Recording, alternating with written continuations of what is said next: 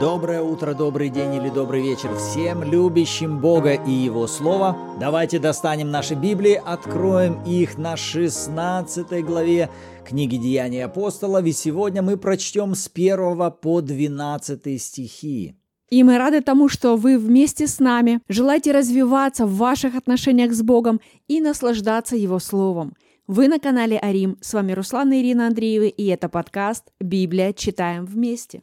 И мы крайне рекомендуем вам не слушать нас в фоновом режиме. Эти подкасты специально предназначены для того, чтобы вы могли проводить ваше время со Словом Божьим, чтобы перед вами была ваша Библия, чтобы вы могли сами прочесть тот текст, который и мы читаем, и также, чтобы мы вместе могли поразмышлять над этими местами Писания. Если вы слушаете этот подкаст в аудио, то откройте вашу Библию, пусть этот текст будет перед вашими глазами.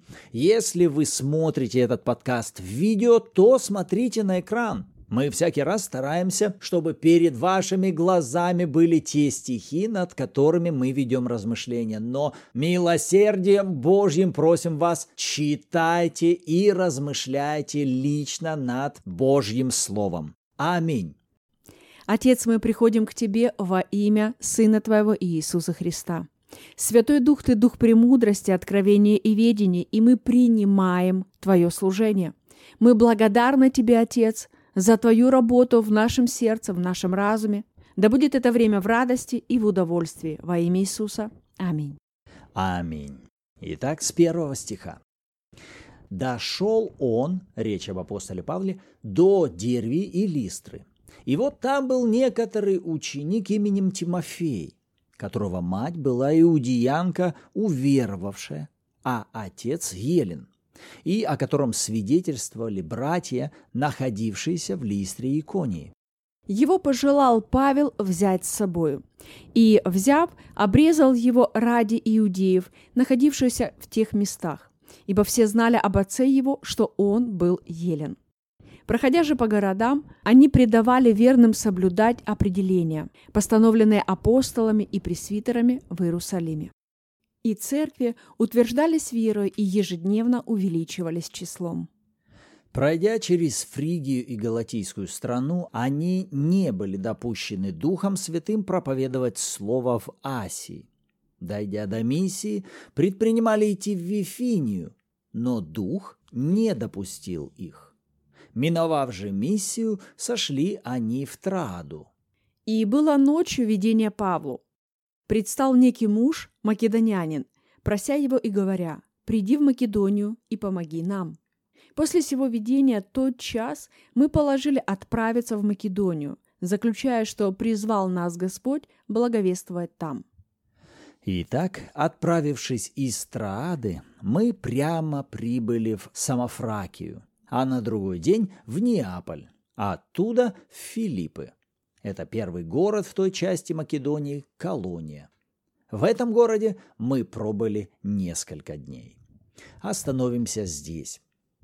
Итак, читая вот эту историю второго миссионерского путешествия Павла, мы видим, что оно начинается с того, что придя в Листру, он находит некоторого ученика по имени Тимофей. И Лука не случайно описывает детали того, что отец этого юноши был Елен, а его мать была иудеянка, которая уверовала в Иисуса. И когда мы дошли до третьего стиха, то вдруг мы обнаруживаем странные, на первый взгляд, действия Павла. Смотрите, он пожелал взять его с собою, так, хорошо. Тимофей ему нравится, он молодец, о нем свидетельствуют многие братья. Он берет его в свою команду. И, взяв, обрезал его ради иудеев, находившихся в тех местах. Ибо все знали об отце его, что он был елен. И создается такое впечатление, как будто Павел изменил свои прежние убеждения – или, если по-другому сказать, вот Павел веровал, а тут сложились такие обстоятельства, и он решил пойти на компромисс. Типа, ну да, я же верю, что обрезание все равно в Новом Завете никакой роли не играет, но ладно, вот сейчас оно выгодно, давай-ка мы его применим. И, повторюсь, складывается впечатление, как будто Павел либо идет на компромисс, либо пытается просто идти по человекоугоднической модели, либо же полностью меняет свои прежние убеждения на какие-то новые. Но вот все вот эти предположения, они неверные. Господь напомнил мне те слова, с которых начиналась у нас 15 глава. Помните, ключевой же вопрос, с которым Павел сражался, смотрите, вращался вокруг чего? Там иудеи говорили, если не обрежетесь по обряду Моисееву, не можете спастись. То есть новое учение, которое пыталось укорениться в церквях, ставило акцент именно на причинно-следственную связь. Вначале вам надо обрезаться, тогда вы сможете спастись. И апостол Павел сражался как раз именно с этой доктриной, в которой обрезание было поставлено как основная причина. Но тогда мы снова возвращаемся к этому вопросу. А зачем же тогда этого молодого Тимофея брать и обрезать? Давайте тогда посмотрим на апостола Павла и то, что могло бы его двигать в принятии вот этого решения. Давайте, что перед нами очевидно? Апостол Павел уже как служитель смотрит на молодого Тимофея, и он видит в нем призвание. Он ясно понимает, что этот человек ревнует о Господе, избран Богом, у него есть призвание. И если верить историческим данным, то впоследствии на самом деле Тимофей стал пастором и епископом множества церквей на территории Азии. Итак, апостол Павел сейчас в этом молодом парне видит призвание. Он видит, что Тимофей избран Богом на служение. Следующий апостол Павел также видит, что его служение будет связано с чем-то. С чем? Со служением разным людям, а в частности, как иудеям, так и еленам. И когда я искал понять, как же Павел мог размышлять, глядя на Тимофея, мне тут же вспомнились его слова в первом послании Коринфянам. Посмотрите, что он говорит – Будучи свободен от всех, я всем поработил себя, чтобы больше приобрести. Для иудеев я был как иудей, чтобы приобрести иудеев. Для подзаконных был как подзаконный, чтобы приобрести подзаконных. Для чуждых закона, как чуждый закона, не будучи чужд закона перед Богом, но подзаконен Христу, чтобы приобрести чуждых закона. Для немощных был как немощный, чтобы приобрести немощных. Для всех я сделал совсем, чтобы спасти, по крайней мере, некоторых. Это я делаю для Евангелия, чтобы быть соучастником его. Если вы посмотрите на все эти стихи, вы увидите, что апостол Павел в пять раз делает ударение на причине, потому что я хочу приобрести этих людей. Чтобы приобрести, я делаюсь такими, как они. Чтобы их приобрести, чтобы их приобрести, чтобы приобрести. Но при этом в 19 он указывает, будучи свободен от всех, я всем поработил себя. Так вот, сейчас, возвращаясь к Тимофею, к этому вопросу, почему Павел берет и обрезывает Тимофея? Сейчас я больше склоняюсь к тому, что в этой ситуации для Павла обрезание было ничем иным, как инструментом, который был важен впоследствии для самого Тимофея. Это не как какой-то религиозный обряд, а как инструмент, который бы впоследствии помогал ему, как служителю, достигать, в частности, иудеев. Потому что, как мы читаем в третьем стихе, все знали, что в его семье мать иудеянка, отец Елен. Так к чему склоняется этот ребенок в этой семье? Он человек завета или он язычник? И Павел помогает сейчас Тимофею уже при начале его служения занять позицию, из которой бы он мог что делать? Приобретать иудеев. Как вот здесь и написано, Я для иудеев становлюсь как иудей, но у меня цель не просто ассимилироваться с ними, а чтобы их приобрести и ввести в завет со Христом. Поэтому Павел не меняет убеждений, не меняет верований.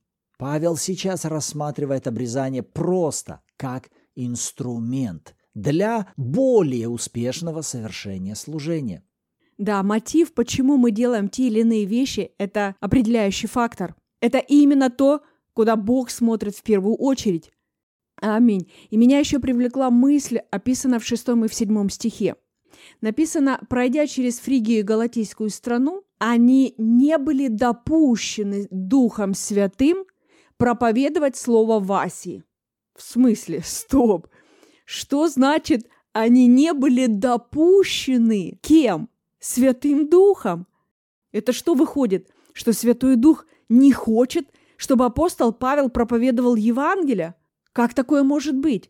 Мы понимаем, что в сердце Бога есть абсолютное желание, чтобы все люди спаслись и все достигли познания истины. И мы знаем, что Дух Святой как третья личность божества, он абсолютно согласен со всем тем, что имеет Отец в своем сердце, и он никогда ни в чем не действует вопреки желаниям Отца. Значит, мы делаем вывод, что сейчас сам Отец, он не допускает Павла, Васю для проповеди Евангелия. И смотрите, вопрос не в том, что Бог не хочет, чтобы люди Васи спаслись или услышали Евангелие. Если Дух Святой говорит «сейчас нет этому», это не значит, что всегда будет «нет». Знаете, что здесь происходит? Здесь происходит корректировка курса. Понимаете, здесь не просто запрет, что никогда сюда не входи. На Асии вообще я поставил крест, сгорят как Содом и Гамора, и никакого шанса не дам им к покаянию. Это не про Бога, который есть любовь. Здесь речь идет вообще про другое. Сейчас Дух Святой корректирует курс апостола Павла и его команды в служении. А здесь стоит напомнить, как мы читали в прошлой главе, Павел решил снова пройтись и навестить именно те церкви, в которых они прежде вместе с Варнавой благовествовали. То есть, по сути, изначально, когда он выходит сейчас во второе путешествие, у него уже внутри есть некий маршрут. Ну да, мы пойдем тем же маршрутом, каким мы шли. По тем же местам и посетим тех учеников, которых мы прежде поднимали. То есть маршрут какой-то уже у них внутри есть. Но что делает Святой Дух? Святой Дух задает корректировки этому маршруту. И как ты говоришь, здесь нельзя путать. Это не запрет Святого Духа, не проповедуйте Васи. Нет, это направление маршрута. Вот где проповедуйте. То есть сейчас это не то место, где вы более надобны. И знаете, что мне это напомнило? Мне напомнило это одно из понятий, которое мы с тобой рассматриваем в нашем онлайн-курсе «Семья без обид». Там есть такое понятие, как ЦЦП – ценности, цели и пути. Так вот, смотрите, все в порядке с ценностью, что Дух Божий хочет, чтобы каждая душа спасена была. Все в порядке с целью проповедовать Евангелие в той же самой Асии. Сейчас происходит корректировка самого пути. И оказывается, это важная составная. Почему это важная составная? Ведь в жизни некоторых христиан бытует мнение, что мы всегда, везде и во всем, всем-всем-всем должны проповедовать Евангелие. И если вдруг мимо меня прошел человек, а я не сказала ему про Иисуса, ай-яй-яй, я такой секой, что сейчас я тут не стою и не кричу всем на улицам про Иисуса. С одной стороны, да, друзья, мы призваны с вами везде и всегда проповедовать Евангелие. Но послушайте, методы, пути и, скажем так, график расписания, они всегда будут разные. Также мы видели неоднократно это в служении Иисуса, когда происходили какие-то интересные вещи, где Он говорит, никому не рассказывай, что это я тебя исцелил, чтобы никто не знал, я хочу войти в этот город по-тихому. Или мы сейчас сюда не идем, мы поворачиваем налево, мы сейчас в другую сторону идем. И мы знаем, что Иисус совершенно получал план от Отца. И то же самое здесь. Посмотрите, Павел, он занимает позицию подчиненного, позволяя Святому Духу быть главным в том маршруте, куда он его ведет. И опять-таки, возвращаясь к мысли, что последовательность, она важна, давайте мы возьмем буквально пару простых примеров, чтобы мы увидели с вами, что это действительно важно, такая составная, как последовательность. Давайте, например, друзья, вспомним, когда строится дом или квартира, там играет важную роль последовательность. Вы не можете начать строить дом с крыши. Ну, мне так нравится, я хочу. Вот я хочу начать с крыши. Какая разница, на каком этапе сейчас строительство? Я хочу заняться крышей. Да у вас фундамента нет. И любой строитель понимает, это абсурд. Начинать строительство вашего дома с крыши. И это не значит, что Бог не хочет вам дать этот новый дом. Это не значит, что это не воля Божья для вас иметь этот прекрасный дом. Это не значит, что вы какие-то не такие. Но это говорит о том, что последовательность, которую вы выбрали сейчас, она неправильная. В прямом смысле слова. И она не будет результативной, она не будет эффективной. То есть вы не сможете получать те самые плоды, которыми вы хотите насладиться.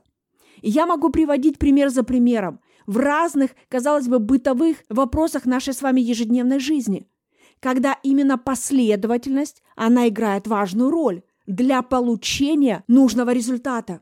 И вот здесь Дух Святой как раз-таки задал мне вопрос, а почему ты думаешь, что, говоря о такой величайшей миссии, чтобы каждый покаялся и обратился к Господу, чтобы каждый достиг познания истины, почему ты думаешь, что здесь не важна последовательность? Или что мы думаем, что Бог какой-то хаотичный?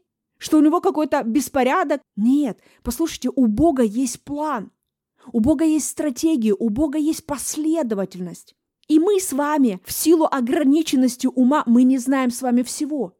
И здесь важно просто смириться перед Богом и позволить именно Святому Духу руководить. Где, когда, кому, как. Он хочет, чтобы мы проповедовали Евангелие. Опять-таки напомню, мы видим это в служении Иисуса, и у него было самое эффективное служение на этой земле.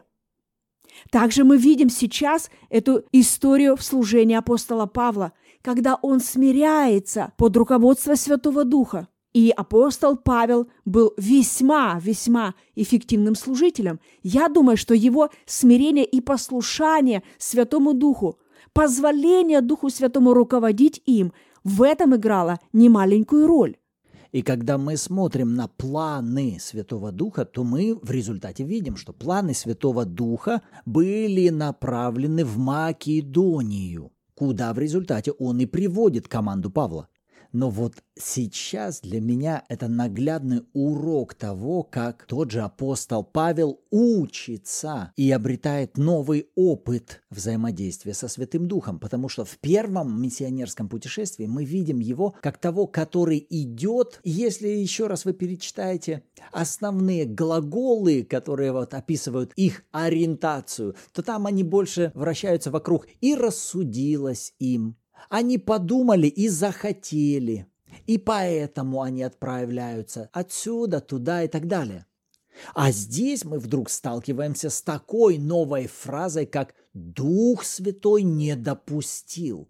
И это несколько раз не были допущены, не были допущены, не были допущены. Это, можно сказать, сейчас новый опыт, который получает апостол Павел. И у меня больше поднялся вопрос, как это как они поняли, что Дух Святой их не допускает? Нам более привычно представить это в виде следующего ответа. Ну, скорее всего, сложились какие-то обстоятельства, которые не благоприятствовали им пойти в Асию проповедовать. Решили пойти в миссию, а там тоже не сложилось. И мы, как правило, рисуем какие-то видимые внешние обстоятельства, из которых можно было бы решить, ну, наверное, Бог не допускает нас в это место. Но как раз вот здесь мы с вами видим, что внешних обстоятельств Лука как раз и не описывает.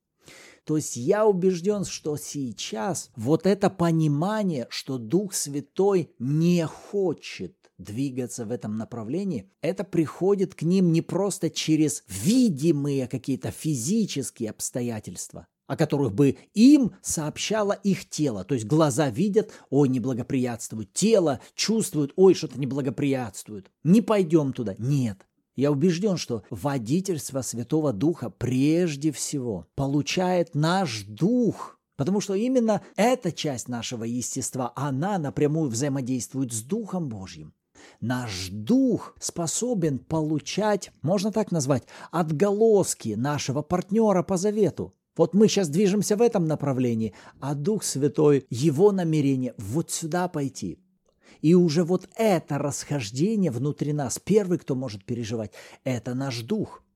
И если мы будем развивать свою чувствительность в сфере нашего Духа, тогда мы сможем более качественно взаимодействовать и быть послушными тем корректировкам, которые вносит в наш маршрут Святой Дух. И вот здесь, в этом опыте Павла, я могу увидеть, он растет. Опять же, если посмотреть на его первое путешествие, Святой Дух двигался с ними же, но он позволял им руководствоваться пока вот такими. Рассудилось, они подумали, они почувствовали, что было бы хорошо. А уже вот здесь он начинает переживать какие-то новые ощущения, или назовем вот так, новые внутренние переживания. И вот тут мне пришли на память слова того же апостола Павла в послании к евреям в пятой главе, где он говорит, «Всякий питаемый молоком не сведущ в слове правды, потому что он младенец». Твердая же пища свойственна совершенным, у которых чувства навыком приучены к развлечению – добра и зла. Вот эта финальная фраза в 14 стихе, он говорит, есть уровни зрелости, духовной зрелости, младенец и зрелый, совершенный. И он говорит, особенность человека, который растет духовно, в том, что он обретает способность различать, понимать, что правильно, что неправильно, что будет для него добром, а что будет злом, посредством чего? Он говорит, его чувства навыкам приучены. Чувства навыкам приучены. Понимаете, это уже что-то не от внешней логики. Вот посмотрел, соединил первое со вторым, логически подумал, прагматично все просчитал и сказал, ну да, вот это будет выгодно, а вот это невыгодно, вот это мне обернется добром, а вот это злом. Нет, он говорит как раз наоборот. Духовная зрелость определяется тем, что человек обретает какой-то навык получать внутреннее свидетельство о том, что лучше будет избрать. Потому что вот здесь же, в этом примере, мы не видим как бы логического объяснения, почему не в Вифинию, почему не в Галатийскую страну им идти, почему не в Миссии, в Траде проповедовать логически невозможно было объяснить, почему им надо идти именно в Македонию. Но апостол Павел это ощущает как-то на уровне внутренних переживаний. И вот еще деталь, посмотрите. Когда мы смотрим, что Дух Святой первый раз не допускает, то смотрите, Павел не идет в том направлении. Но при этом одновременно у него нет ответа, а куда надо – он просто послушен. Сюда не идти. Хорошо. Но он дальше-то куда-то идет. Но смотрите, он движется в послушании без объяснения. В послушании без объяснения. Или же в послушании без полной ясности. Он делает это первый раз. Затем мы видим, они приходят в другое место. Дух Святой дает опять свидетельство. Нет, не сюда. И Павел послушен. Хорошо, не сюда пойдем в другом направлении. И вот это послушание тому, что не делать, куда не идти, в результате, смотрите, Святой Дух находит возможность открыть им как будто новый способ получения ясности.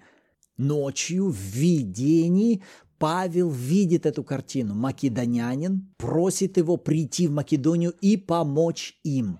Что мы видим? Сейчас мы видим какой-то новый инструмент, посредством которого Дух Святой дает апостолу Павлу понимание, вот в каком направлении двигайся. После чего в 10 стихе мы видим, они снова, смотрите, собираются, Павел, скорее всего, делится этим видением, и написано, тот час мы положили положили отправиться в Македонию, заключая, что призвал нас Господь там благовествовать. Вот два глагола. Мы положили и мы заключили.